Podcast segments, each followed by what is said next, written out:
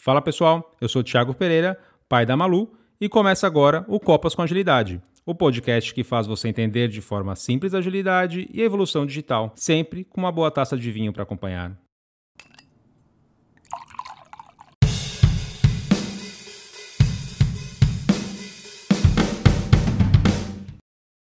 Agora, eu vou falar sobre como conseguir, como se preparar para aquela oportunidade de Scrum Master. Vou dar aqui algumas dicas. O que, que você tem que estudar para você estar tá preparado? Para quando surgir esses primeiros convites para fazer uma entrevista no papel de Scrum Master ou Agile Master, ok? Mas nós temos que analisar de uma forma um pouco diferente. Se você está começando na carreira, você tem que conhecer técnicas. Como que você resolveria determinado problema? Você tem que conhecer essas técnicas e falar como que você usaria essas técnicas para resolver esses problemas, que normalmente quem passa mais é um agile coach ou algum líder de equipe que vai te fazer perguntas mais técnicas, vai te passar cases. Já, se você tem um pouco de experiência, é mais fácil, porque o que eles querem saber, o RH, o agile coach basicamente quer saber é suas experiências. Como que você resolveu determinados problemas? O que, que você fez de legal? O que, que você faria de diferente? Não foge muito disso. Então você tem que saber responder, mas quando um profissional de RH ou Agile Coach ele está entrevistando, e você, claro, tem que ser transparente, tem que ser sincero, você fala a sua experiência. Olha, se eu não, eu não, eu não tenho experiência, então eu agiria utilizando a técnica A, B ou C. Eu faria dessa forma. Pode ser que surgissem outros problemas, mas eu teria de esperar para ver como reagir. E se você é mais experiente, é só contar a real do que, que você realmente passou, o que, que você faria diferente. Então, como dirigir essa conversa é muito simples, então você tem que estar preparado, ok? Agora, trazendo um pouco mais para a realidade de quem está começando na carreira, ou tem pouca experiência, está aí até um ano e quer buscar alguma coisa mais, quer buscar alguma coisa melhor, eu separei aqui, como dicas, seis possíveis temas, então esteja preparado para responder. Tenho certeza que isso vai ajudar a ser aprovado no processo. O primeiro de todos é conhecer os valores do Manifesto Ágil. Isso é básico. São quatro valores, você tem de conhecer. Tiago, é só decorar? Não. Tente trazer exemplos do seu dia a dia onde você colocou em prática esses valores. Por exemplo, responder a mudanças mais que seguir um plano.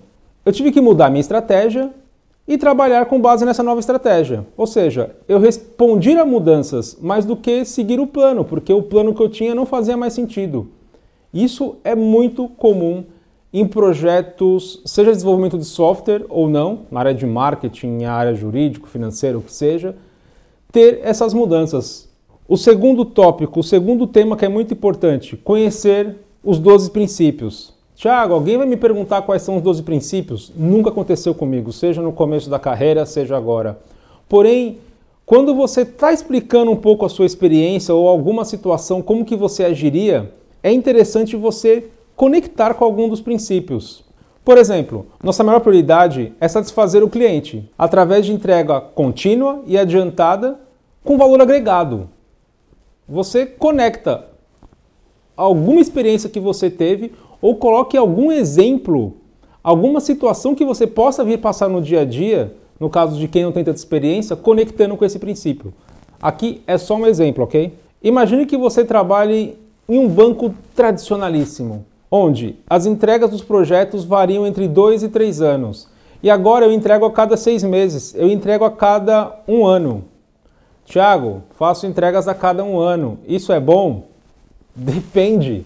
Se eu estou entregando a cada quatro anos e reduzo para um ano, a cada dois anos e reduzo para um ano, a melhoria é muito grande. Se normalmente eu entrego a cada oito meses e estou entregando a cada sete meses e três semanas, uma semana de melhora, depende. Não dá para ser considerado uma grande melhora.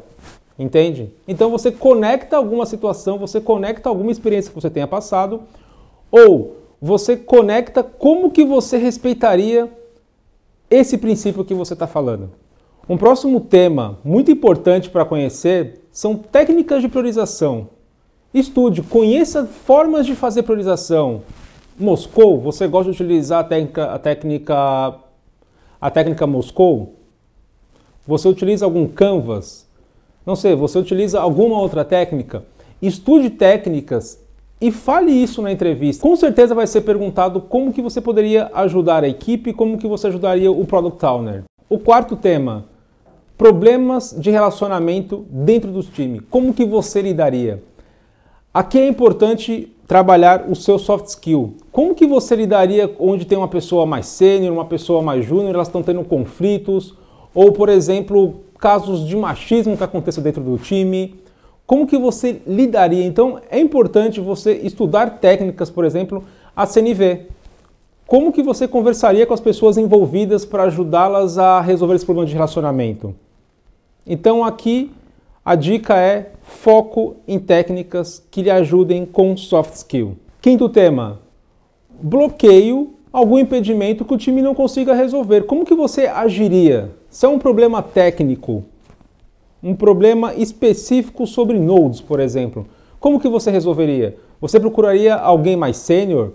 Você iria ajudar a pessoa a procurar na internet, a buscar na internet para encontrar a solução? Você escalaria para um superior? Enfim, como que você agiria? Busque soluções, converse com desenvolvedores de software, quais, quais sugestões que eles te dariam?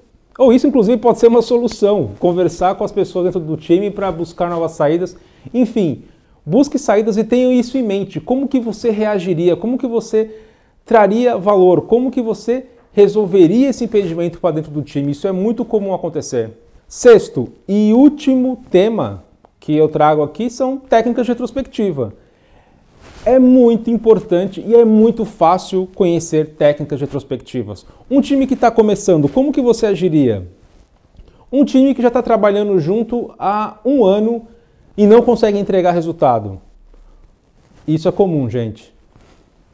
Um time que trabalha há um ano entregou muito resultado durante um ano, saiu uma pessoa do time e agora caiu muito a performance desse time. Que técnica de retrospectiva que você usaria para ajudar o time para ter isso claro, para trazer isso à tona?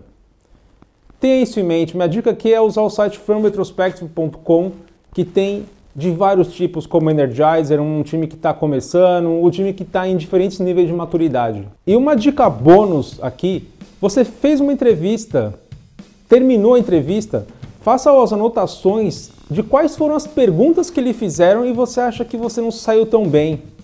Que aí você estuda como que foi essa entrevista, aprende a responder o que lhe perguntaram e numa próxima entrevista você vai estar melhor preparado para isso. Isso vai lhe ajudar muito e a conseguir mais rápido essa sua primeira oportunidade como Scrum Master ou Agile Master. Quem quiser saber mais informações, não só sobre agilidade, sobre tudo o que está acontecendo, experiências, eventos, quiser aprender um pouco mais, quiser trocar uma ideia, me siga nas redes sociais. Basta me seguir no Instagram, tfpereira, ou no LinkedIn, tfpereira. Muito obrigado, compartilhem, comentem e até a próxima.